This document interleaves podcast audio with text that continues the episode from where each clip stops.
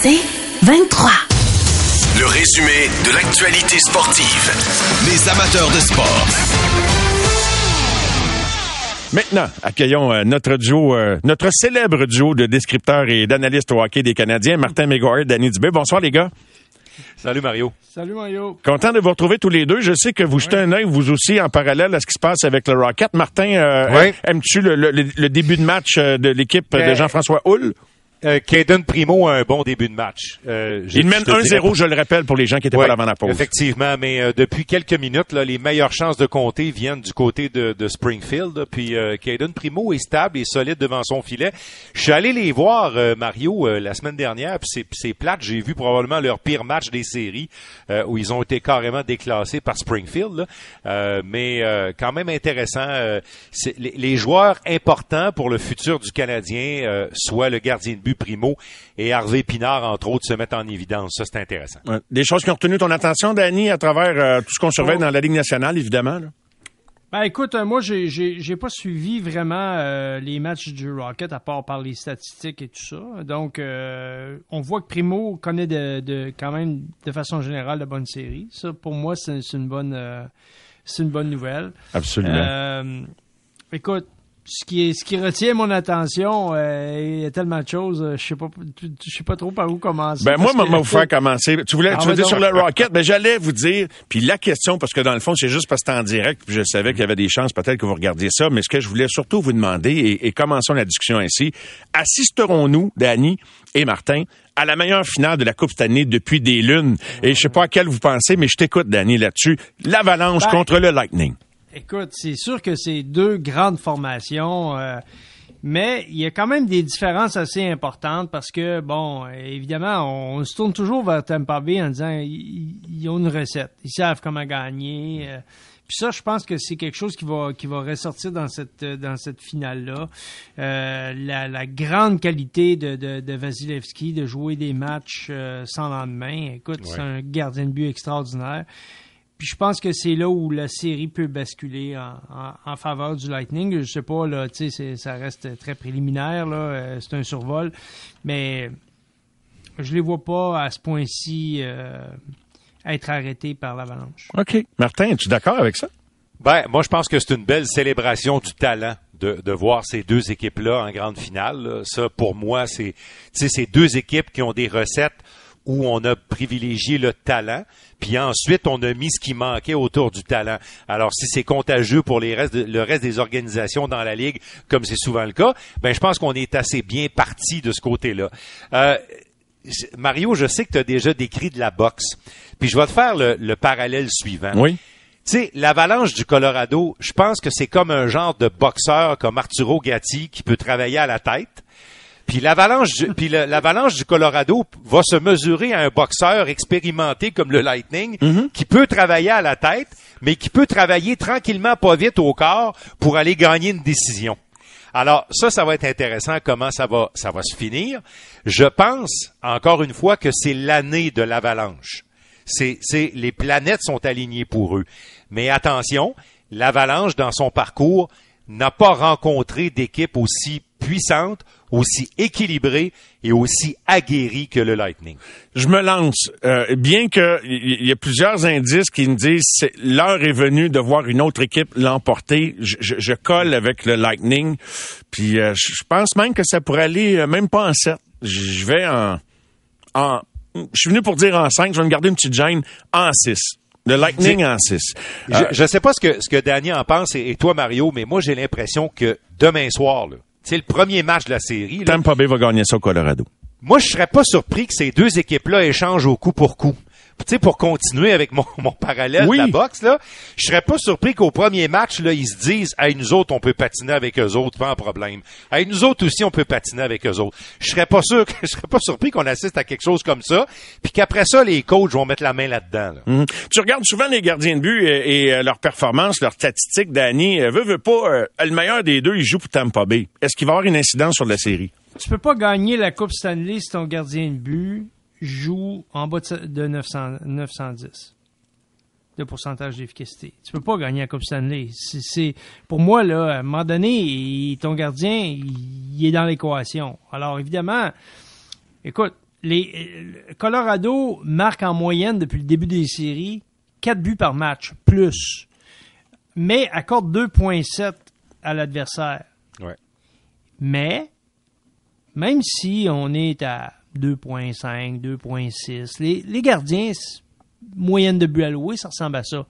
Quand tu arrives dans les grands matchs, Vasilevski n'a pas son pareil, et lui, son pourcentage d'efficacité est de loin supérieur à celui des gardiens euh, du Colorado. Donc, la, la force de frappe du Colorado, c'est un peu ce qu'on a vu avec les Oilers. C'est la force de frappe. Par contre, là, de l'autre côté, on a une défensive, un gardien, on a une- ça va être très différent.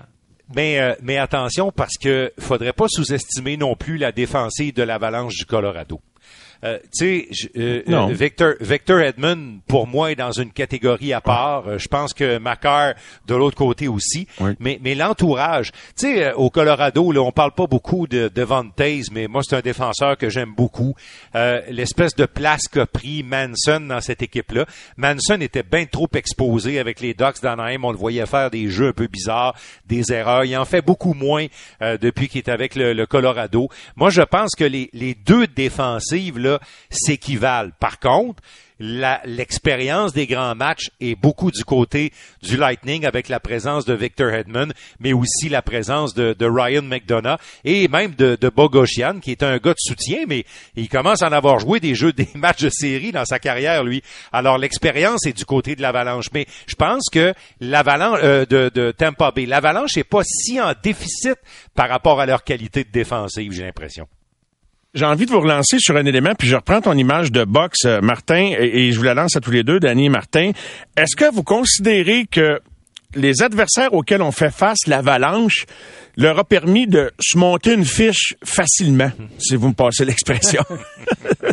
Ben, ils sont meilleurs que tout le monde, là. Faut quand même pas Ouais. non plus euh, niveler par le bas, Mario, en saison régulière, c'est le meilleur club de la Ligue. Puis, et c'est le, euh, en série, là, écoute, tu sais, quand tu dis, tu, tu, euh, tu lances 40 fois par match en série, c'est une moyenne. C'est parce que t'as tout le temps en rondelle, là. Oui. Fait que, moi, ce que j'ai trouvé du Lightning, c'est que lorsque le moment se présente, il resserre le jeu puis il commence à jouer du jeu extrêmement serré. Écoute, Vasilevski, là, dans les derniers matchs, là, il a donné un but par match. Il a joué en haut de 940, mettons, là, 930, 940, dépendant du nombre de tirs. Puis, mais c'est dément. Tu sais, je veux dire, tu, regardes ça, ça fait trois ans de suite. Ce gars-là, c'est lui qui va faire la différence. C'est lui qui fait que le Lightning peut jouer avec autant de confiance. Parce que je regarde le reste des chiffres. Colorado est en avance. 1000 en avant sur toute la ligne. Avantage numérique, le nombre de tirs, moyenne de buts, euh, les buts à 5 contre 5, dans Le- tous les le, départements. Le nombre de rondelles données aux adversaires aussi, là, l'avalanche est, est, est meilleure que, que, que- Les revirements, que tu veux dire, Martin, ça veut dire? ouais. Oui, oui, effectivement. Ce qu'on appelle les giveaways, là. Oui. Euh, c'est le, le Lightning la donne la rondelle. Mais vous savez quoi? Moi, j'ai j'ai dit ça même avant les séries. Euh, le- je pense que le fait marquant de la présence de l'Avalanche en finale de la Coupe Stanley est arrivé pendant la bataille de l'Alberta. Si les Flames avaient été les Flames et que les Flames, avec le genre de hockey qu'ils préconisaient, s'étaient ramassés en quart de finale contre l'Avalanche. Là, j'ai l'impression que l'Avalanche aurait eu ça plus difficile de jouer du hockey Daryl Sutter avec un gardien Markstrom qui aurait été à la hauteur de sa réputation puisqu'il aurait pu éliminer les Oilers, ce qui n'a pas été le cas pendant cette série-là. Moi, je pense que, tu sais, tu parlais de monter une fiche tantôt, là. Tu sais, des fois, il y, a des, arbres qui tombent sur ta route. Et, je pense que l'avalanche, il y a un arbre qui est tombé sur leur route, et cet arbre-là, ce sont les Flames de Calgary. Parce que là, on aurait pu, on aurait vraiment vu de quoi l'avalanche se chauffait contre une équipe comme les Flames plutôt que les Oilers. Tu dis ça, j'ai été un peu déçu des Flames contre les Oilers d'Edmonton, Martin, mais Je comprends. j'ai envie de donner le crédit aux Oilers, mais je- Ah oui, oui. il y a des choses qui ont manqué aussi aux Flames. Ça n'a pas été la série à laquelle grand monde s'attendait, en fait. Je pense que personne, je ne sais pas quelle est la conclusion de Daryl Sutter va rester là la saison oui. prochaine, mais ça a fait poète-poète dans, ces, dans Moi, cette série-là. J'ai vraiment pas aimé leur défensive. Premièrement, la manière que la manière que la défensive a joué Oui. et euh, l'effet domino, tout ça, c'est les performances de Markstrom. Ouais. Mais moi, je trouvais que la défensive, euh, écoute, il y a beaucoup, beaucoup de buts qui ont été accordés par euh, Markstrom qui étaient sur des deuxièmes chances. Oui. Alors, une fois que tu as fait le premier arrêt, je pense que ta défensive a le droit de t'aider. Puis ça a été vraiment mauvais de ce côté-là, ou en tout cas, je dis mauvais, c'est pas tant série là. Pas assez bon, en tout cas. décevant, pas assez bon, exactement. Et des, des gars comme euh, euh, des gars comme Kane et Hyman qui vont dans l'enclave, qui descendent profondément, ont eu un, un succès contre cette équipe-là qui était probablement un peu inattendue. Et, euh, et pour revenir peut-être un peu au, Lightning de Tampa Bay, c'est sûr que Vasilevski est un peu euh, le stabilisateur. Là, c'est, c'est lui. En fait, là, il, nous fait penser à Price dans ses belles années. Là, euh, c'est carrément ça. C'est lui qui a la ceinture de champion. Pour paraphraser Kucherov, il y a de ça quelques mois. Là, c'est incontesté, incontestable. mais il faut quand même pas oublier Steven Stamkos. Je suis content Stamkos Martin. As-tu déjà eu l'impression que ah, le Lightning il a joué comme un capitaine. était pogné avec Stamkos. Tu sais, quand ben, il était blessé, ils demandé de lever sa clause. Ben, imagine. Alors, c'est quelque chose d'intéressant ce qui se passe autour de lui, là. Parce que bien des équipes ont pas cette patience-là, puis ils les ont liquidés. Leurs joueurs avant d'arriver là, quand tu regardes ça, les autres, ils en ont gardé. Peut-être qu'ils ont été pognés pour le garder aussi, mais ben, ça a bien tourné, Martin. Et, ils lui ont demandé de lever sa clause non-échange, ce qu'il a refusé de faire. On a trouvé des moyens pour être capable d'aménager tout ça. La blessure de Kucherov va drôlement bien tomber. Puis, euh, euh, tu sais, Stamkos, dans les trois, quatre dernières années, il a subi des blessures graves. Oui. Mais là, tout à coup, il est en bonne santé, il est en bonne forme. Quand Braden Point est parti, on s'est dit, oups, là, il y a un trou dans la ligne de centre de, euh, du Lightning. Puis là, ben, euh, Stamkos a pris les choses en main, littéralement. Puis contre les Rangers, il a été vraiment impérial. Il a joué du gros hockey. Moi, je m'attends à le voir livrer une bonne bataille aux meilleurs joueurs d'attaque euh, de l'Avalanche du Colorado. Je pense que c'est celui dont on parle peu du côté du Lightning, et pourtant, c'est un c'est une de leurs grandes vedettes. Les gars, une petite dernière en terminant. Euh, je te dis que Springfield, il n'y a rien qu'ils font pas à Kaden Primo. Puis je vais en parler avec Stéphane Waite un petit peu plus tard. C'est toujours un zéro en fin de deuxième période. Je voulais euh, vous terminer avec une autre question. Je m'attends de plus en plus à avoir un nouvel entraîneur derrière le banc. On a abordé le sujet avant même que la saison se termine. Luke Richardson serait hautement convoité par les Blackhawks de Chicago pour devenir leur prochain entraîneur-chef. Pensez-vous euh, que, que, Richardson parte ou non? J'ai bien l'impression, Danny, qu'on va se retrouver avec un entraîneur de plus ou un autre entraîneur avec Martin Saint-Louis la saison prochaine. Je sais pas si tu as un nom en tête. Moi, je, moi je, non, j'ai pas de nom en tête. J'en suis convaincu. Puis une chose est certaine, c'est que euh, Martin, euh, c'est un gars intelligent. Puis je pense qu'il comprend une chose, c'est que le, le le rôle d'entraîneur-chef dans la Ligue nationale, tu t'imprives, tu, tu vas pas arriver puis euh, comme euh, t'improviser puis dire que tu vas, tout savoir du début. Je pense a l'humilité de de, de, de, le partager. D'ailleurs, il le dit, écoute, moi là, je sais pas tout, j'essaie d'apprendre, etc. Mais d'avoir un entraîneur-chef d'expérience qui est prêt à faire ce rôle-là dans, tu sais, on a vu euh, Jacques Martin le faire, euh, on a vu euh, Lindy Ruff le faire, on a vu plusieurs entraîneurs faire ça avec succès. Euh, dans une combinaison avec un entraîneur-chef qui était vraiment assez solide. je pense que Martin Saint-Louis, il est solide, tu sais, mentalement. C'est un gars Et solide. C'est pas Richardson, c'est le plus expérimenté des gars qui est avec ben, lui aussi. Moi, je pense que la porte est ouverte. Je sais pas, je sais pas où tu voulais euh, euh, te rendre, Danny. J'espère que je te coupe pas, mais non, je, pense que le, je pense que si Richardson, qui vraiment, selon ce que je sais, est vraiment dans la dans le dernier droit avec les Blackhawks de Chicago, là, ça va ouvrir la porte justement à amener un gars de métier parce que ton gars de métier, c'est lui derrière le banc, c'est lui. Alors là, ça va ça va devenir un besoin encore plus criant que ça l'était si Richardson s'entend avec les Blackhawks. Ben, Messieurs, un grand plaisir. Vous risquez-vous avec une petite prédiction juste pour le fun? Je sais que vous êtes Danny, t'adores ça, faire des prédictions. non, moi je pense que moi je pense que Tampa Bay va remporter cette série là, puis euh, la différence va se faire devant le filet. Ben, puis je pense pas que ça va aller plus loin que 6. Martin? Moi, je pense que l'Avalanche va la gagner en 7, la Coupe. Bon, c'est bon. Si ça devient serré, là, on va organiser un Rumble in the Jungle sur les ondes entre nous trois, les gars. Bonne fin de soirée. Merci beaucoup. Salut. Salut. Bye.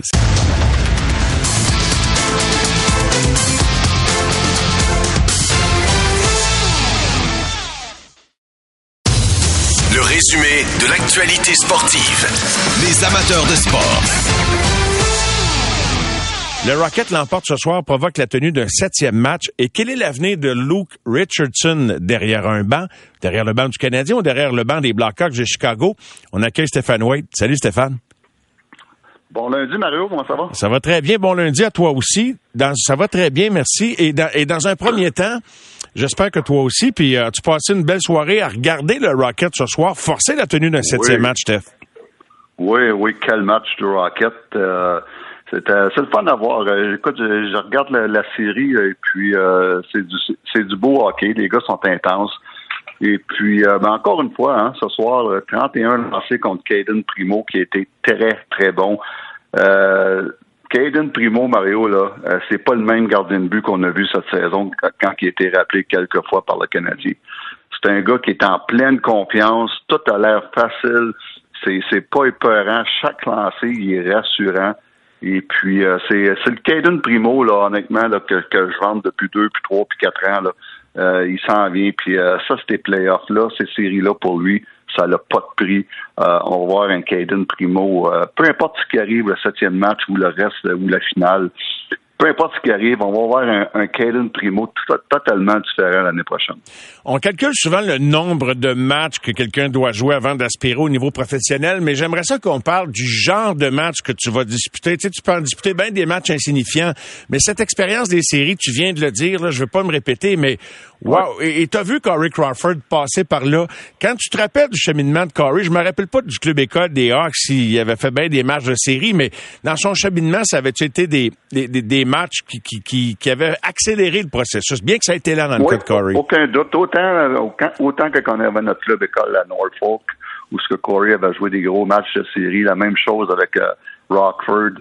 Et puis ça, c'était important pour lui. Euh, puis euh, écoute, encore encore une fois, là, Caden, ces matchs-là, là, oui, des matchs, c'est important qu'il joue beaucoup de matchs pendant la saison régulière, mais les matchs de pression, de série, c'est totalement différent. Ça, c'est, je, dis tout le temps, là, ça, ça vaut deux matchs de saison régulière. Chaque match joue dans la série. Et puis, euh, mais écoute, euh, c'est euh, à, date pour moi, c'est le, joueur le plus utile au Rocket depuis le début de ces séries-là. Et puis, j'ai aimé aussi, écoute, j'ai aimé ce soir beaucoup de monde que j'ai aimé. Premièrement, on parle de Caden. C'était 0-0 au début de la, deuxième période. Et puis, Springfield dominant bon, eu le dessus, pas dominé, mais il avait, avait le dessus sur le Rocket jusque-là. Euh, Springfield avait eu euh, avait, dominé le Rocket en première période. Et puis en partant en troisième période avec quatre minutes à faire, un échappé contre Caden Primo, tout un arrêt, un très tout un arrêt sur l'échappé. 30 secondes après, Rocket score, score un but. Donc, ça pour dire comment un gros arrêt peut faire tourner un match. Et puis après ça, mais ben, le, Rocket, sont venus dans le match, ils ont pris confiance. Et puis, euh, moi, j'étais impressionné par beaucoup de joueurs. Euh, j'ai adoré ce soir un gars comme Danick Martel, très impressionnant. Euh, Deux gros buts. Il avait manqué un filet désert, lui, lors de la dernière prolongation. Écoute, le but, il est vide. Mais il a joué tout un ce soir. C'est un gars, tu sais, il y a des gars que tu te demandes comment ça fait qu'ils sont pas dans la ligne nationale. La ligne est, mince entre certains d'entre eux, hein. C'est parce que qu'est-ce qui arrive, c'est que, oui, je t'écoute, Steph, là-dessus, oui. Oui, puis non, oui, puis non. Il y a des joueurs qui m'ont donné, écoute, je vais te donner un exemple. Un gars, un gars que j'adore, j'adore avec le Rocket, c'est euh, Sami Nikou. Mais je, je le détestais à Montréal, je peux te le dire, moi. Donc, autant il est très bon là, puis autant qu'à Montréal, je trouve qu'il c'est pas un joueur de la Ligue nationale. Donc, euh, tu as beaucoup de joueurs là-dedans. Puis je dis pas qu'un Danick Martel pourrait pas jouer dans la Ligue nationale, mais euh, écoute, euh, il était impressionnant. c'est le fun de voir des gars comme Gabriel Bouc qui joue du gros hockey, Jean-Sébastien Di, Alex Belzil, Cédric Paquette, encore un gros match lui aussi. Hervé Pinard, qu'est-ce que tu en penses? Hervé Pinard, mais lui, c'est un gars, ben écoute, c'est l'un des meilleurs scoreurs euh, dans, du Rocket euh, de but. Euh, et puis lui, avec Danick Martel. Et puis lui aussi, on va voir un, joueur beaucoup plus confiant qui arrive au camp d'entraînement l'année prochaine. Là, il devient, il devient un prospect l'année prochaine au camp d'entraînement. Donc, tout ça à cause des séries, la confiance qu'il prend dans les séries. C'est un, gars qui est tout le temps le pédale au fond. C'est un gars qui, qui, a des bonnes mains, euh, c'est un des bons joueurs du Rocket. Donc, euh, non, c'est le fun à voir. Et puis, écoute, septième match, n'importe quoi peut arriver. Même si de l'avis de tout le monde, Springfield a une meilleure équipe. Sauf que ça joue à glace, ça joue avec euh, euh, les, les, trips à glace. Et puis, en ce moment, mais le Rocket a beaucoup d'émotions. Le Rocket est en confiance avec Caden Primo. Quoique le gardien de but de Springfield a été très bon aussi, Michael Hofer. Et puis, mais c'est le fun. J'adore, j'adore voir le Rocket joue en ce moment. Puis euh, c'est tellement bon pour l'organisation. Puis c'est bon aussi pour des vétérans qui recherchent un contrat l'année prochaine. Un Jean-Sébastien D, un Alex Belzig, un Paquette, un Danick Martel, un Gabriel Book, un Samy Nukou, Xavier Louellette sont tous en dernière année de contrat, Mario. Donc, ces gars-là, ils sont en train de, de, de se gagner des contrats pour l'année prochaine. Puis c'est important de garder ces bons vétérans-là avec la gang de jeunes qui s'en viennent euh, dans les prochaines années. Oui, euh, et euh, je voulais l'agent de Samy Nikou vient de m'appeler Stéphane, là, un petit peu. Oui, oui, l'agent. Non, mais pour vrai. non, mais pour vrai, là, je le dis pas en blague. C'est ce que tu as vu de Nico que tu pas aimé, ça se peut, puis je sais pas s'il va jouer dans la Ligue nationale, mais ce qui lui tout, c'est vrai pour Primo, c'est vrai pour un paquet de monde. Lui, la Ligue nationale n'a pas encore tiré sa plug sur Nico. Il y a encore des chances de se faire valoir en haut, ici ou ailleurs, non? Non. Oh, sûrement. Il a le talent pour. Il patine bien. C'est un bon passeur. C'est un gars qui a une bonne, une, bonne tête offensive, mais c'est un gars qui, quand il est à Montréal, défensivement, c'est un cauchemar. Puis si, on sait jamais, s'il peut, avec la maturité, il peut, il peut régler ça. Oui, il peut aider une équipe, mais en ce moment, là, il m'a pas prouvé ça à Montréal. Mais je peux te dire, je le vois jouer avec le Rocket, puis moi, je l'adore. Aimes-tu sa coupe de cheveux? Il me semble que ça nous ferait bien, euh, Stéphane. toi, hein, on, pourrait se déguiser. Moi en Petzetta, puis toi en Nico. Oui, il y a 30 ans, ça nous faisait très bien. D'ailleurs, je me posais la question, félicitations encore pour le retrait de ton chandail à Quaticook vendredi. Je me suis demandé, il te fait ça encore? ça, c'est... ah oui, ça, c'est certain, ma bonne affaire. Euh, c'est certain. Et puis, non, c'était bien le fun. C'était une belle c'est une belle honneur que les gens de Quaticook m'ont fait, et puis euh, ça bien, bien apprécié. Euh, c'est le fun de t'entendre parler du Rocket ce soir, puis euh, je pense que tout le monde est content de voir qu'il va y avoir un septième match. Je laisse le Rocket de côté et je t'amène sur l'avenir de Luke Richardson. Est-ce qu'il a coaché mhm. son dernier match avec Martin Saint-Louis, l'organisation des Canadiens? Selon toi, semble-t-il que son nom circule beaucoup, notamment dans ton ancienne organisation à Chicago. Mais euh, je, pense qu'il y a pas mal d'équipes qui l'ont à l'œil. Puis en plus, veut, veut pas, je sais pas si ça joue. Le petit bout qui a coaché en chef pendant les séries à cause de la COVID à Dominique, tu penses-tu que c'est un facteur?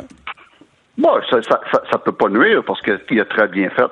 Mais moi, Luke, écoute, euh, Luke, premièrement, si il partirait de Montréal, ce serait un gros morceau parce que les joueurs, les défenseurs l'adorent.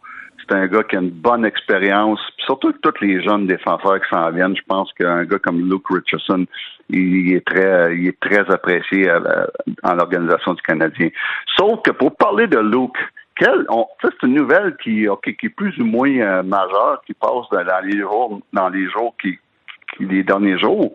Mais écoute, euh, Mario, Luke Richardson, quand tu penses à ça, tu regardes ça, son pédigré, là, c'est tout un candidat. C'est tout un candidat. Le gars a joué 19 ans dans la Ligue nationale. Puis 19 ans où ce qui a été un leader. Il a été capitaine une couple de fois, euh, particulièrement à Columbus. Euh, le gars, il a toute une expérience de joueur. Le gars, il fait huit ans qu'il est assistant coach dans la Ligue nationale. Trois ans avec Ottawa, un an avec euh, les Islanders et, quatre ans maintenant avec Montréal. Et il a fait ses classes aussi comme head coach, quatre ans dans la filiale des sénateurs à, Binghamton. En plus, le gars, il a déjà gagné la Coupe Spandler euh, comme head coach avec euh, pour le Canada. Euh, le gars, il était très, très, très, très bon quand il a remplacé Dominique Ducharme l'année passée contre Vegas en demi-finale quand Dominique avait le COVID. Et puis, tout ça ensemble, tu dis, wow, le gars, là, il est rendu là, là. Il, a il a toutes les expériences, il a fait ses classes comme, comme entraîneur-chef, il a fait ses classes comme assistant, il a une très bonne réputation. Euh, je me souviens des commentaires de Ben Sharrett qui disait les joueurs l'adorent. He's a, he's a player's coach. Et puis euh, ça, c'est, ça en dit beaucoup. Donc, tout ça pour dire, Colin, le gars, là, c'est une belle candidature, ça, pour une équipe. c'est même devenu, je pense, un incontournable et c'est tout un plaidoyer puis un résumé que tu nous euh, remets en pleine face dans le fond. Puis ça, ça me fait réfléchir à une chose bien simple. Si Luke Richardson parlait français, Martin Saint-Louis ne dirigerait pas le Canadien de Montréal. Peut-être, peut-être, parce que, écoute, avec, euh, comme je te dis, avec tout le, résumé qu'il a dans sa carrière, son curriculum vitae, c'est un, c'est un candidat assez impressionnant. Et puis personne n'en parle, mais Luke, c'est un gars qui est très, très low profile. Il dit jamais un mot plus que l'autre. Il fait sa job. Il est très respecté. Alors, remets-toi dans le contexte, Steph. Alors, remets-toi dans le contexte de la décision de remercier Dominique Ducharme. Tu sais que la plupart des équipes, quand ils ont quelqu'un dans le cours, ici, tu as une particularité, c'est que tu veux pas revivre la controverse des deux Randy. D'après moi, si lui, il baragouinait quelques mots de français, il finissait l'année, là. Je sais pas s'il l'aurait eu à long terme. Oui, oui, sûrement. Je suis d'accord avec toi. Ça aurait été un très, très, très bon candidat. Puis comme je te dis, c'est un gars qui est très respecté des joueurs. Très, très respecté. Et puis, c'est un gars qui a une feuille euh, sans tâche. Et puis, euh, écoute, euh, c'est une belle candidature. Et puis pour les Blackhawks, ou euh, peut-être les autres, je suis pas au courant, mais tout le monde dit qu'il va rencontrer les Blackhawks si c'est pas déjà fait. Et puis c'est une, comme je te dis, c'est une très très belle candidature. Et ça serait une grosse perte pour le Canadien, surtout avec les Goulet, les les Barron, puis tout ce qui s'en vient dans l'organisation, Harris, même Romanov, ce qui a pris sous son aile. Et puis, donc, ce serait une grosse perte. Euh, le monde ne réalise pas euh, comment ça, il sera difficile à remplacer. Et d'ailleurs, déjà avant la fin de la saison, je m'imaginais quelqu'un se greffer au personnel d'entraîneur de Martin Saint-Louis, quelqu'un d'expérience. Martin avait fermé la porte au début, puis a été euh, moins tranchant par la suite. Peut-être qu'il savait déjà qu'il y avait des chances qu'il perde l'eau. As-tu, penses-tu à du monde qui pourrait être, un, disons, un, bon fit, si tu me passes l'expression? Euh, écoute, c'est prématuré, là, on en, tu peux prendre le temps d'y penser, là, mais je suis très intrigué de savoir qui va travailler avec Martin Saint-Louis derrière le banc. Ben, pour, ben, en tout cas, moi, j'ai une idée pour euh, un gars pour euh, remplacer Luke si Luke euh, obtient une promotion ailleurs. Qui? Et puis, c'est un gars que j'ai tout le temps aimé. il a déjà fait partie de l'Organisation du Canadien. Moi, c'est Sylvain Lefebvre, que j'ai tout le temps dit qu'on avait passé à côté de ce gars-là il y a quelques années quand on, quand on a décidé de remplacer Jean-Jacques Degnaud. Moi, mon, mon, ma première idée, c'était Sylvain Lefebvre, qui était déjà l'entraîneur-chef de à Laval dans le temps. Et puis, c'est un gars qui a une belle expérience comme joueur, comme Luke, qui a une grosse expérience comme joueur. Comme Luke, il a été head coach dans la Ligue américaine. Comme Luke, il était assistant coach dans la Ligue nationale avec euh, le Colorado. Et puis, euh, Sylvain, mais il avait un job l'année passée euh, à Columbus avant qu'il décide de... L'histoire du vaccin, oui. Exact, du vaccin, de ne pas se faire vacciner. Mais oublie le vaccin, là, c'est tout un candidat, ça. En plus, c'est un gars de chez nous, c'est un gars qui a joué pour Canadien, c'est un gars qui, est français. Puis, mais c'est un gars qui, qui est très, très, très bon au niveau de, la technique puis de la tactique au niveau des défenseurs. Pour enseigner un défenseur, c'est un des bons. Et puis, euh, ça aurait été un très, très bon candidat, Sylvain Lefebvre. Euh, je reviens encore avec euh, l'histoire de la langue. Tu parles d'un gars qui serait français, qui pourrait compléter Martin Saint-Louis. Autant on en veut, puis surtout l'entraîneur-chef. Euh, penses-tu que c'est important que les autres, si l'entraîneur-chef est, parfaitement bilingue et francophone, dans le cas de Martin, que tu n'en aies pas trop non plus, parce qu'il n'y en a pas tant que ça dans le club comme joueur? Tu, me suis là-dessus? Tu, comprends? Oui, exact. Exact. Ah, moi, là, rendu aux assistants coach, là, c'est s'il vous plaît, prenez le meilleur disponible. Ouais. Ouais. Parce que là, euh, t'en as pas de limite, là. C'est ça, là. Exact. T'as pas de limite. C'est pas un gars qui a se présenté tous les jours devant les médias, pis ça. Puis, euh, moi, là, oui, oui, c'est important, l'entraîneur-chef qui, qui soit bilingue, mais rendu aux assistants, l'entraîneur des gardiens de but ou les assistants-entraîneurs, prenez le meilleur disponible. C'est bon ça. Et Stéphane, j'ai envie de lancer une question euh, aux gens tout à l'heure. Euh, et euh, je demandais à Martin McGuire et Danny Dubé plutôt ce soir, est-ce que vous vous attendez à une des grandes finales, peut-être la meilleure finale depuis? Et, et justement, pour toi, je sais que c'est pas évident de se rappeler de ça. Tu as participé à quelques finales avec les Blackhawks, mais je sais pas c'est quoi les critères. Est-ce que ça prend une série en sept matchs? La, série la plus mémorable de la Coupe, mettons là, la, barre ou la série à battre pour Colorado Tampa Bay, il y en a une qui vient en tête? Je peux t'en mentionner quelques-unes qui sont allées en sept matchs là, pour, euh, pour l'exercice. Écoute, Bruins Blues 2019 en 7, Bruins Canucks en 2011, toutes des séries en sept matchs, je dirais pas toutes les fois.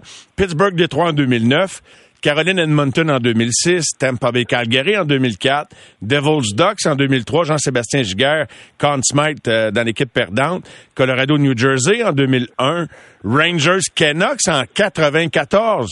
Puis là, je, pourrais aller plus loin, là, mais. Puis il y en a peut-être une qui n'a pas été en cette match qui. qui qui, tu sais, qui ferait... Euh, ouais, c'est ça, je t'écoute. Je sais pas s'il y en a une qui ben, vient en tête. Ben, ben, moi, une, une, qui me revient souvent à l'idée, c'était Pingouin Détroit. Euh, Pittsburgh Détroit, euh, qui était dans ce temps-là les deux meilleures équipes de la Ligue nationale. Et puis c'est un petit peu ça qu'on a cette année, qu'on retrouve, parce que tu as beaucoup de finales que tu viens de me mentionner, que à la base, c'était pas les meilleures équipes de la Ligue nationale qui sont retrouvées en finale. Mm-hmm. Donc là, tu as, le match-up que tout le monde voulait. Ça, tout le monde, depuis le début de l'année, dit Colorado on l'équipe pour aller jusqu'au bout. Et puis, puis jusqu'à preuve du contraire, Tampa Bay est la meilleure équipe de la Ligue parce que c'est les champions des deux dernières années.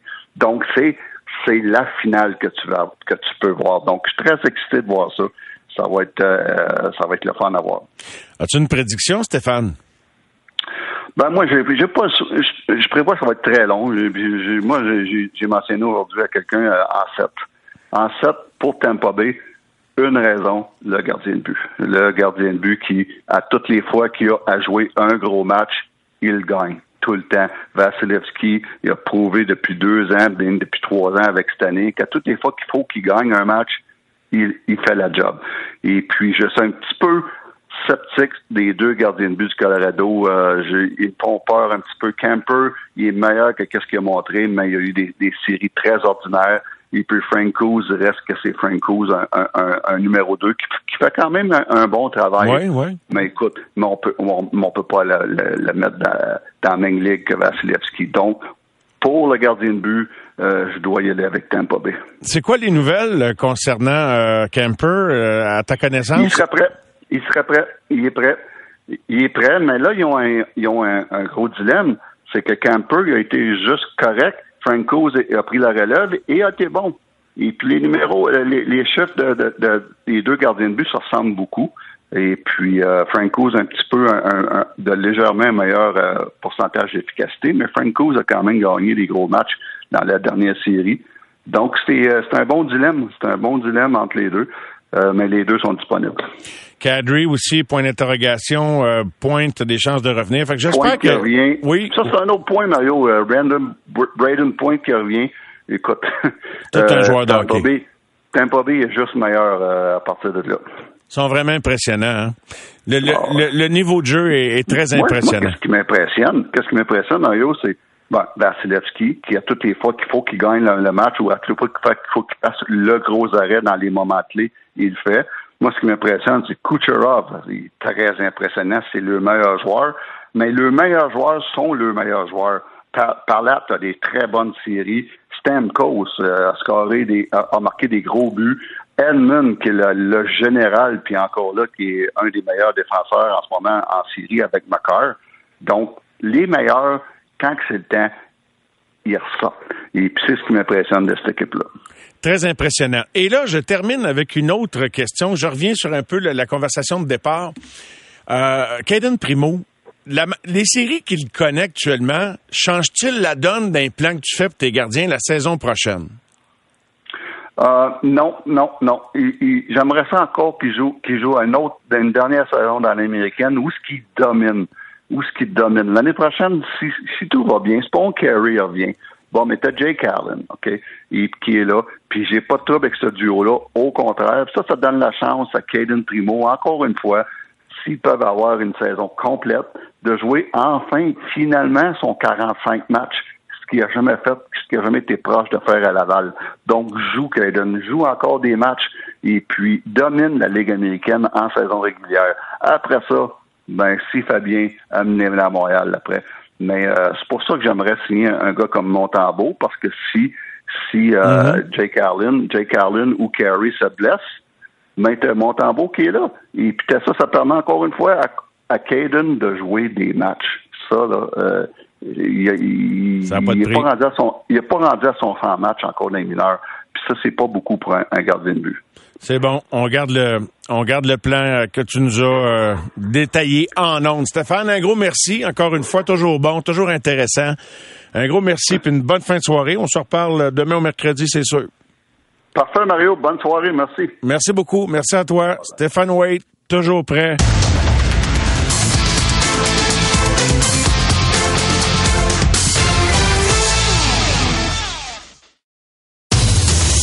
Résumé de l'actualité sportive. Les amateurs de sport.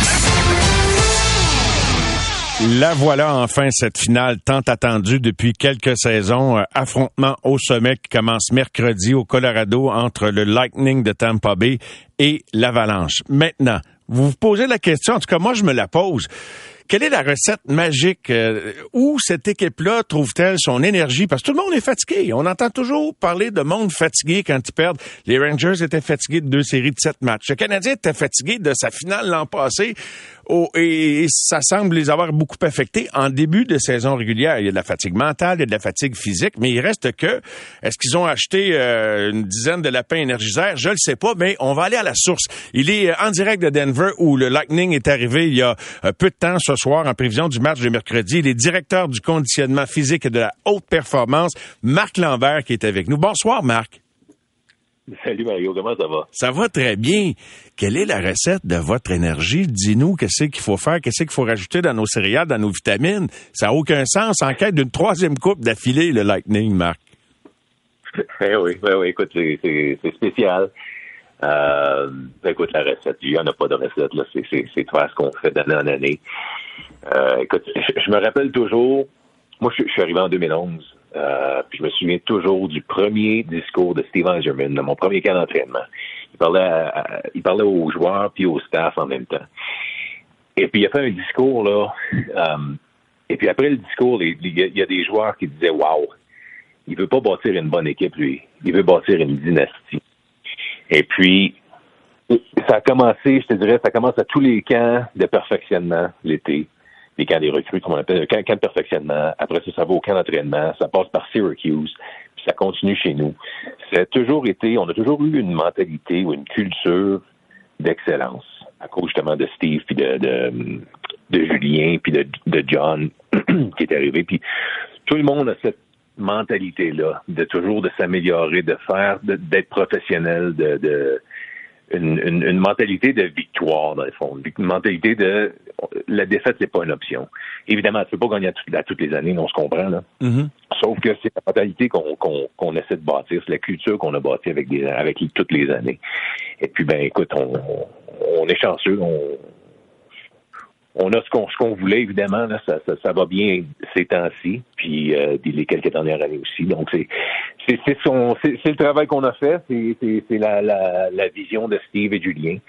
Et puis ben là, on, est rendu là, puis évidemment, on, est bien heureux, puis on est bien fiers.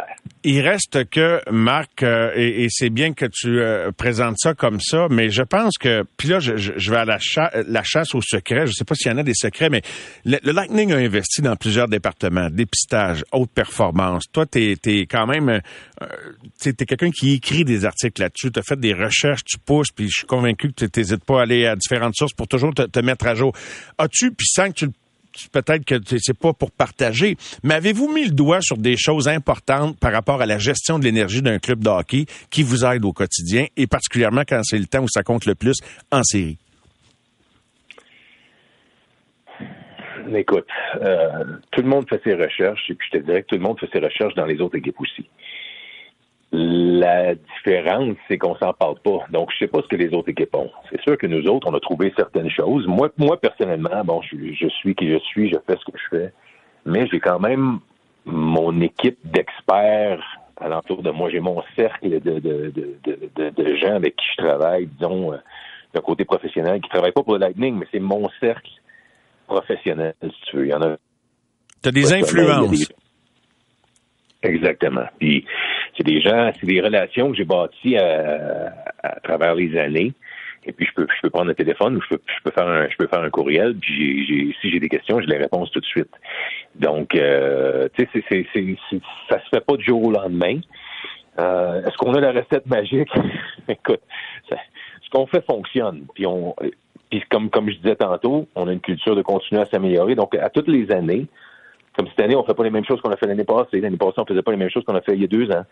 Euh, on, continue à évoluer là-dedans. Et puis, on, écoute, on est chanceux qu'on que, que- on est chanceux que ça fonctionne. Je sais pas, je sais pas comment comment répondre à ça. Ben, c'est pas pour là, partager. ça- C'est que je comprends, c'est que quand vous mettez le doigt sur quelque chose, c'est pas pour publication.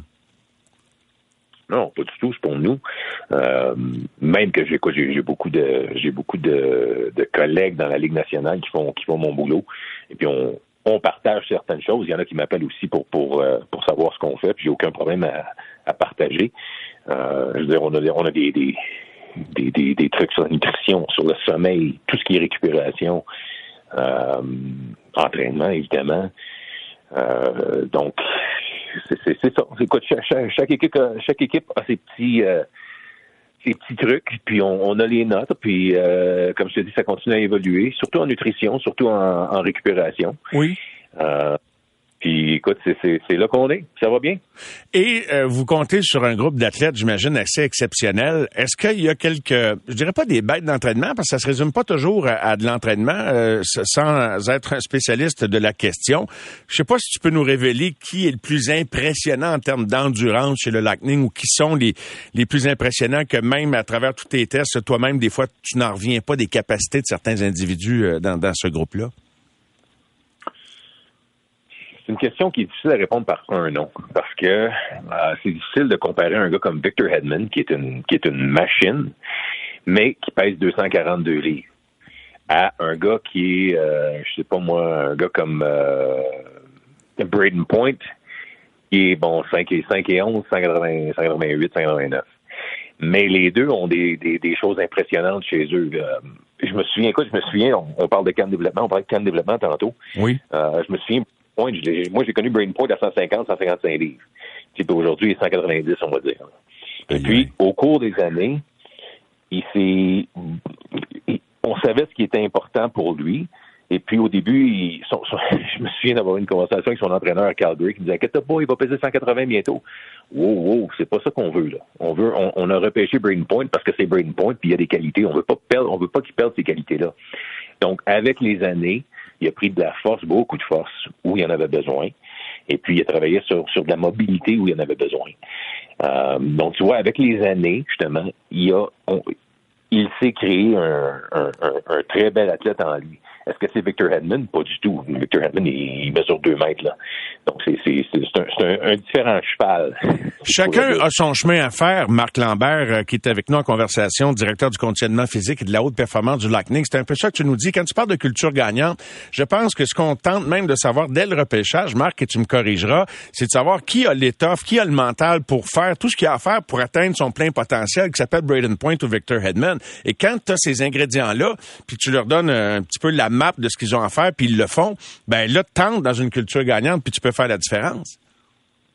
Ben, c'est, euh, c'est- en plein ça. Et en plus, euh, la, la semaine dernière, il y avait le Combine à Buffalo. Oui. Bon, là, on envoie. Il y a des gens, puis il y a des entrevues au Combine. Donc, on passe les jeunes en entrevue. Puis on a même notre directeur, directeur de, de pas directeur, excuse-moi, de notre euh, psychologue sportif qui est là. Et puis lui aussi pose des questions. Et puis lui, il voit des choses que, disons, moi plutôt, on verra peut-être pas, tu comprends-tu? Oui. Donc, il y a beaucoup, euh, il y a beaucoup d'évaluations chez les jeunes, pas juste au point de vue hockey. Mais c'est important parce que s'il faut que tu vendes toujours ta salade, ça marche moins, j'imagine. Hein? C'est, c'est, c'est, c'est comme, euh, c'est comme qui- quiconque qui se fait des belles promesses de dire moi je vais perdre 30 livres ou je vais, je vais gagner du muscle, etc.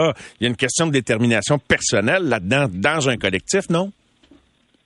Exactement, tu as tout à fait raison. Et puis, euh, mais tu sais, comment est-ce que on a deux ans pour signer un joueur, donc dans ces deux années-là, les belles promesses, on les voit tout de suite, s'ils se font ou s'ils se font pas. Parce que justement, si, tu as deux ans pour signer un joueur, ben s'il fait des belles promesses, ben justement, tu, tu, tu vas voir s'il est prêt à mettre son travail, puis s'il est prêt, il est prêt à, à, à investir en lui-même. Es-tu excité par cette finale autant que les amateurs de hockey semblent l'être? En tout cas, c'est le cas de, nous tous ici euh, au Québec. Avalanche, Lightning, on a l'impression qu'on va assister à un grand cru, mais le feeling de l'intérieur euh, de l'organisation, comment, tu l'envisages, cette finale-là, Marc? Euh, je te dirais que c'est une autre série. Euh, on, faut, quand t'es dedans, faut pas trop, faut pas trop que tu t'excites. Oui, on, on se comprend quand, quand on regarde la télévision. C'est quand tu regardes la télévision, tu le vois. Là. Bon, on est rendu, ok, on le sait. Mais si tu t'excites, tu oublies ce qu'il y a, tu, oublies le travail à faire. Tu comprends? Donc, donc on a, on a des choses à faire. on a un, cheminement, et puis on a un processus, puis il faut, faut, faut faire ce processus-là euh, pour finalement remporter la coupe. C'est ça qu'on fait depuis euh, depuis deux, ben, dans le fond depuis beaucoup d'années là. Mais je veux dire, il y a, depuis deux ans, c'est ce qu'on a fait. C'est un processus, puis on va passer à, on va passer par le processus en espérant de gagner. En saison régulière, tu n'as pas besoin d'être sur la route à chaque match. En série, euh, je crois que l'organisation, Julien, et, bon, les, aime ça que tu sois euh, là à chaque match. Donc là, tu suis l'équipe en série. Euh, est-ce que tu es plus occupé? As-tu plus d'engagement, donc, de, match en match entre les matchs? C'est parce qu'en série, on a, on a beaucoup plus de joueurs. On traîne, on, traîne, on, on, apporte, on amène avec nous les, beaucoup de joueurs, les Black Ace qu'on appelle en anglais. Oui. Euh, en saison régulière, on a un ou deux extras. Donc, en saison régulière, si c'est un, voyage qui est relativement court, un ou deux matchs, soit je reste à la maison. Si c'est un où je vais à Syracuse, souvent j'essaie d'aller à Syracuse parce que j'essaie de passer justement, on parle du développement. Là. Ma job, c'est le développement. Donc, j'essaie de passer le plus de temps possible à Syracuse. Et puis, si disons, on a un blessé qui reste à la maison pour un, pour un peu importe le voyage, ben, c'est moi qui vais rester avec. OK, OK. Et, et, donc, là, en série, tu travailles-tu plus avec les, les, réservistes, les Black Aces et les blessés comme un Braden Point? Est-ce qu'on peut présumer que tu as travaillé beaucoup avec ces derniers jours, exemple? Oui, donc il y, a, y a, les Black Aces, évidemment, ça c'est ça, ça c'est mon département. Braden Point, tout dépendamment du euh, d'où il est rendu? Process. Ouais, c'est ça. Oui, il est rendu dans sa dans sa convalescence. Euh, puis là, ben écoute, ça s'en vient, évidemment, ça s'en vient très bien. Donc, donc j'ai, euh, travaillé avec lui récemment. Euh, donc, j'ai, des choses à faire avec les joueurs que j'ai pas, j'ai des choses à faire avec les blessés, puis j'ai des choses à faire avec les, les joueurs réguliers, dans le fond. Donc, euh, c'est, quand même assez occupé là, dans, pendant les séries. Est-ce que tu as eu le temps de constater si ça, ça, ça sent le hockey au Colorado en débarquant de, de l'avion, Marc, ou pas encore? non, pas encore. On, est, on a pris l'autobus on est sorti de l'avion, on a pris l'autobus, on est arrivé à l'hôtel, on est rentré dans, dans, dans, l'hôtel tout de suite. Donc j'ai pas vu, euh, j'ai pas pu sentir de, de, de vibe, si tu veux. Donc là, là tout de suite, là, après qu'on se lève, je vais aller souper. Puis euh, je vais sûrement, je vais sûrement voir, voir ce qui se passe ici en ville. C'est une drôle de question que je vais te poser là. là. Mais tu sais, euh, bon, il y a des gars sur la glace, puis tout le monde de l'organisation. Mais quand tu te promènes en groupe là, entre vos matchs, après avoir gagné une ronde, puis de, de marcher là, comme un peu un, comment dirais-je, un bataillon qui s'en va. J'imagine ça un peu, mais est-ce que comment c'est quoi le feeling de se déplacer avec ce groupe exceptionnel là, tu sais, de, de je sais pas si tu comprends ce que je veux dire. C'est un peu weird comme question, mais est-ce qu'on grandit tous de, de, deux, trois pouces à marcher avec ces gars-là? Tu, me suis? ouais, c'est sûr que tu répliques pas. Euh, non, hein? il y a une certaine fierté, évidemment, de, de, gagner. Il y a une, euh, fierté de une fierté d'excellence. Tu sais comment est-ce que c'est gagner une fois, c'est possible, mais quand tu as une culture gagnante, tu as une culture, premièrement, tu as une culture de, de, de, gens qui veulent gagner, puis quand tu es capable de mettre cette culture-là euh, au travail et de finalement gagner, c'est une c'est une fierté qui est écoute, c'est même pas euh, c'est même pas explicable. Donc euh, oui, il y a, y, a, y a un sentiment de, de d'armée qui vient de gagner, tu comprends? Jusqu'à quel point ça se gagne autant dans la tête que physiquement? Je peux te demander cette question-là par rapport à tout ce qui concerne la préparation. Oh mon Dieu, mais écoute, dans la tête, je, ne sais pas si je suis la, bonne personne à répondre. notre psychologue serait mieux, euh, serait plus armé pour euh, répondre à ça, mais c'est certain que, le psychologique est, énorme. On le voit dans, tous les sports, pas juste au hockey, évidemment. Mais euh, ben écoute, tu vois notre, première série contre Toronto. Au début, on n'était pas vraiment dedans. On, jouait comme on, comme on a fini la saison. Et puis quand on a quand on a commencé à jouer au hockey, je pense qu'il était à Game 5. On a vraiment joué du, du, hockey du Lightning. Euh, game 5 ou Game 6, là, je me souviens pas. Là, ça, ça a commencé à très bien été. On a continué ça contre les, euh, les Panthers. Ça, ça a très bien été, évidemment. Et puis on a eu neuf jours off oui. avant de, d'affronter les, les Rangers. Et puis dans ce neuf jours off-là, on a comme je, peux pas dire qu'on a décroché, mais on est retourné à nos, nos anciennes euh, mm-hmm. nos anciennes habitudes. Et puis les deux premiers matchs, justement, ça, ça a moins bien été. Et puis là, justement, quand, quand le mental a repris, on a dit OK, non, il est temps de jouer du, du, du hockey du Lightning. Ben là, écoute, tu vois ce qui est arrivé. Donc, Ils sont capables, ils sont capables de mettre la, la, la, la switch, mais, mais c'est pas évident parce que c'est un tel niveau d'intensité et de compétition que quand tu te décroches quelque chose, ça doit pas être évident de rembarquer, comme Colorado va le vivre d'ailleurs contre vous autres dans le match 1. Là. En terminant, C'est euh, ça. Marc. Ouais, c'est ça. T'as tout à fait raison. Écoute, euh, mais rendu en finale, on, on s'attend à ce qu'il décroche pas, évidemment, on se comprend. Là, Ils ont dû s'organiser, ils ont dû s'organiser pas trop décrocher. Mettons que une fois rendu là, euh, tu veux pas manquer ton coup. Marc, je te remercie beaucoup de cet entretien privilégié que nous sommes euh, de pouvoir te parler euh, à l'avant-veille du début de cette finale-là. Alors, restez focus pour utiliser le bon cliché. Nous autres, on va s'exciter à votre place. On avait hâte de voir ça. Mais je te remercie bien gros, Mario. Merci, Marc. Salutations à tes parents s'ils sont à l'écoute. Merci beaucoup. Bye. Donc, merci. Bye bye. Au revoir. Directeur du conditionnement physique et de la haute performance chez le Lightning de Tampa Bay. Nous parlait en direct du Colorado. Le résumé de l'actualité sportive. Les amateurs de sport. Le sentez-vous déjà? Il y a euh, certainement une fièvre entourant le retour du Grand Prix de Formule 1 du Canada cette semaine à Montréal. Vous en êtes-vous rendu compte? là, deux ans sans Grand Prix, ça laisse des traces. Je pense qu'on est très heureux de le retrouver. Avec nous, le président, directeur général du Grand Prix de Formule 1 du Canada, Grand Prix de Montréal, François Dumontier. Salut François. Salut Mario. Quel feeling, quel sentiment t'anime de voir le- la Formule 1 revenir à Montréal après deux années d'absence? Ben, je dirais que le premier feeling, c'est vraiment de la fébrilité, euh, non seulement pour mon équipe qui, euh, tu sais, on, parle de deux ans, mais en réalité, depuis le dernier Grand Prix en juin 2019, c'est trois ans qu'on a, euh, on n'a pas eu de course à Montréal. Ben, on le sent, on le sent au circuit. euh, les gens sont, euh, sont heureux là, de, de- de travailler pour le retour du Grand Prix. On le sent aussi euh, en ville. Alors, euh, ben, je pense que ça va être euh, bénéfique pour l'économie montréalaise, en tout cas. Ah, aucun doute. Est-ce que ça a été un des Grands Prix les plus faciles à vendre de l'histoire, en tout cas de ce que tu as connu du Grand Prix de Formule 1, puis est-ce qu'il s'explique par l'absence de presque trois ans, mais de deux Grands Prix? Ben écoute, euh, oui, euh, ça s'est vendu extrêmement rapidement euh, lorsqu'on a mis les billets en vente euh, milieu décembre à peu près. Ben je pense qu'il y, a- quelques facteurs qui expliquent ça. Évidemment, bon, on se souvient là, évidemment, on, a annulé, euh, on a remis le Grand Prix 2020, on l'a annulé par la suite. Les gens qui avaient des billets à ce moment-là, euh, je te dirais qu'environ 30% des détenteurs de billets 2020 les ont conservés. Ensuite, le championnat 2021 a été, euh, ma foi, très excitant. Ça s'est gagné au dernier Grand Prix, sur le dernier tour euh, de la saison. Puis il y a un phénomène qu'on voit euh, non seulement à Montréal, mais qu'on voit un peu partout sur le- tous les Grands Prix dans le monde.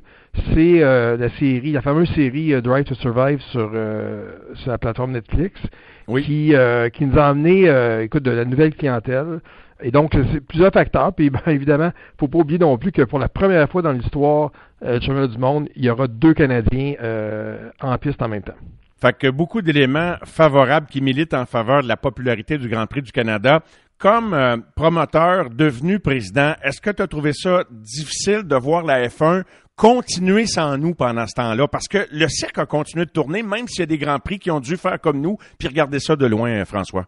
C'est quoi? Pas euh, ben, difficile, oui, comme amateur puis comme organisateur, mais en même temps fier parce que euh, quand tu regardes durant la pandémie, c'est un des circuits euh, de sport qui a réussi là, à, tenir un championnat du monde. Puis on, là, c'est, important, le championnat du monde. Ils ont couru dans différents pays euh, pendant la pandémie.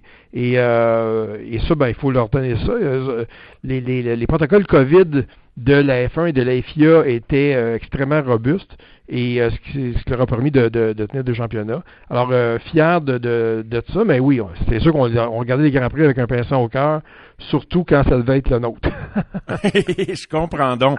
Euh, la F1 semble euh, en, net regain de popularité. Tu parlais de la série Drive to Survive. Là. Moi, euh, mes enfants, tu sais, nous autres, on, on est tous un peu devenus maniaques de Formule 1 par épisode. Gilles Villeneuve, Jacques Villeneuve. Puis il y a eu d'autres raisons aussi. Là. Je ne veux pas limiter ça à ça, mais ça a été deux gros sujets vecteurs vers l'intérêt de la Formule 1, vu du Canada, vu du Québec. Mais là, les enfants, moi, mes enfants regardent ça, puis c'est pas à cause d'un Villeneuve, c'est à cause de cette série-là. Et là, il n'est plus question de manquer un Grand Prix.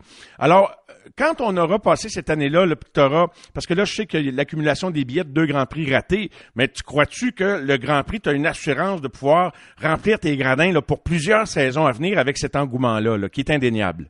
Ben, je pense que oui, parce que quand tu regardes un peu l'histoire de la Formule 1, euh, non seulement à Montréal, mais un peu partout dans le monde. La Formule 1 a marché avec des, en cycle. Hein.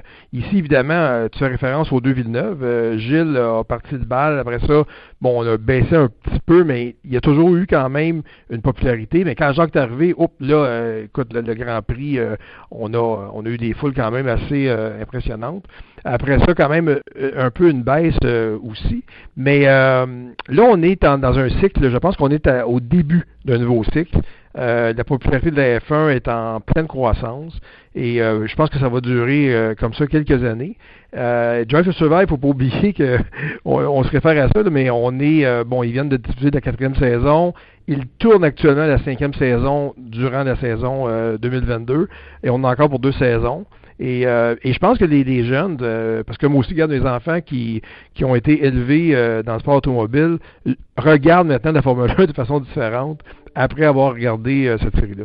Et comment tu le constates qu'ils regardent ça de façon différente, François? Quels sont tes éléments de mesure qui te disent, ah, avant, Jean, il n'y avait pas d'intérêt pour ça pendant tout, puis là, les gens veulent savoir ça, par exemple?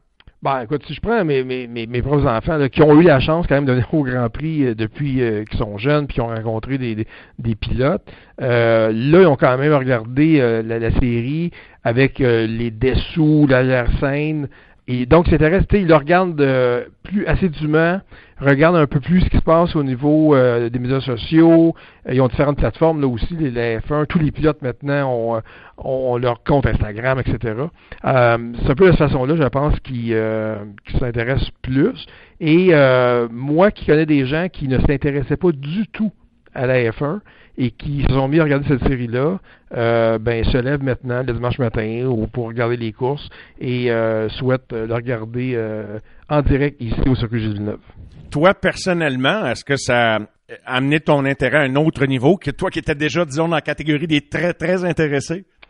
Ben, dans mon cas, c'est un peu différent. c'est sûr que l'arrière-scène comme ça, je, je, le voyais déjà de par le travail, puis tu sais, je voyage sur les autres Grands Prix. Mais je dois dire que j'ai appris quand même des choses que peut-être que j'avais jamais euh, vu d'un certain angle. Mais moi, ouais, moi je l'ai en rafale. Chaque saison, je l'ai en rafale. ben, je comprends, c'est tout ça qu'on fait un petit peu. Il s'agit de choisir le bon timing pour démarrer le premier épisode, parce que quand t'embarques, c'est pas facile de débarquer. La percée euh, aux États-Unis, non, avant de, parler de la percée américaine, mais ça vient un peu avec là, euh, Drive to Survive, etc. Est-ce que tu attribues le, le, début de ce nouveau cycle aussi à, la façon d'opérer de Liberty Media, les nouveaux propriétaires de la Formule 1? Euh, oui, ça c'est euh, ça c'est clair, c'est évident. Eux, ils ont pris, euh, ils sont entrés en, fonction en 2017. Ils avaient un plan qui était assez précis, assez clair. Et là, actuellement, moi je dis qu'on récolte ou, Liberty récolte ce qu'ils ont semé dans les dernières années. Et Edward Survive vient de là. Hein, puis j'enlève rien M. Ecclestone, là, il a quand même bâti la F1 puis il l'a monté comme on la connaît, mais jamais jamais une série comme celle-là aurait pu avoir, euh, avoir lieu euh, sous, euh, sous les ordres de Bernie. Alors ça, c'est, Liberty qui a amené ça.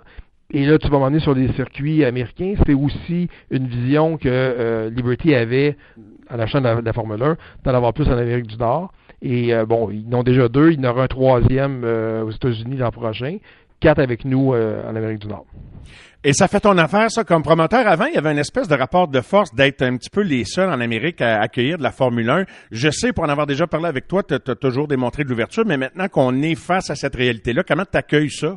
Ah, écoute, moi j'ai toujours été un partisan d'avoir plus de courses euh, en Amérique du Nord parce que c'est vrai que bon pendant plusieurs années on était euh, on était le seul Grand Prix en Amérique du Nord, puis on est le plus vieux Grand Prix euh, à l'extérieur du continent européen dans dans le sport de championnat du monde, mais on ne parlait que de Formule 1 une fois par année.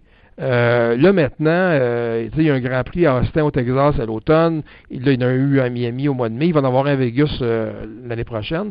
Donc, ça fait que euh, on parle de plus en plus de F1. On expose les gens de plus en plus à la F1.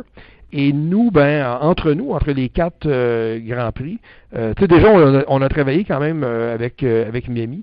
Alors, non, moi, je vois ça d'un bon oeil. Je vois pas ça, je vois pas ça comme une compétition en Amérique. Qu'est-ce que tu as ressenti en allant visiter le Grand Prix de Miami qui était tenu il y a quelques semaines et tu étais sur place, François? On est en entrevue avec François Dumontier, donc euh, président directeur général du Grand Prix de Montréal. Ben écoute, Miami, tu sais, c'est euh, c'était gros, Miami, c'est c'était gros comme les Américains qui sont capables de le faire, mais ils ont du travail à faire. Au niveau visuel, à la télévision, ça, ça a très bien sorti. sur place, c'est évident que, bon, c'est une première édition. Peut-être que les gens qui étaient en poste, euh, puis là, je, je, je, les critique pas, mais peut-être qu'il y avait plus une connaissance NASCAR ou courses américaines. Peut-être qu'ils ont été un peu euh, pris euh, par surprise par l'ampleur d'un du cahier des charges, juste le cahier des charges pour faire une course de, de F1. Mais bon, c'est des gens qui sont professionnels, ils vont se, ils vont s'ajuster pour euh, pour l'an prochain. Mais euh, c'est un bon Grand Prix. Écoute, je pense que je pense qu'ils vont faire leur place au, euh, au calendrier.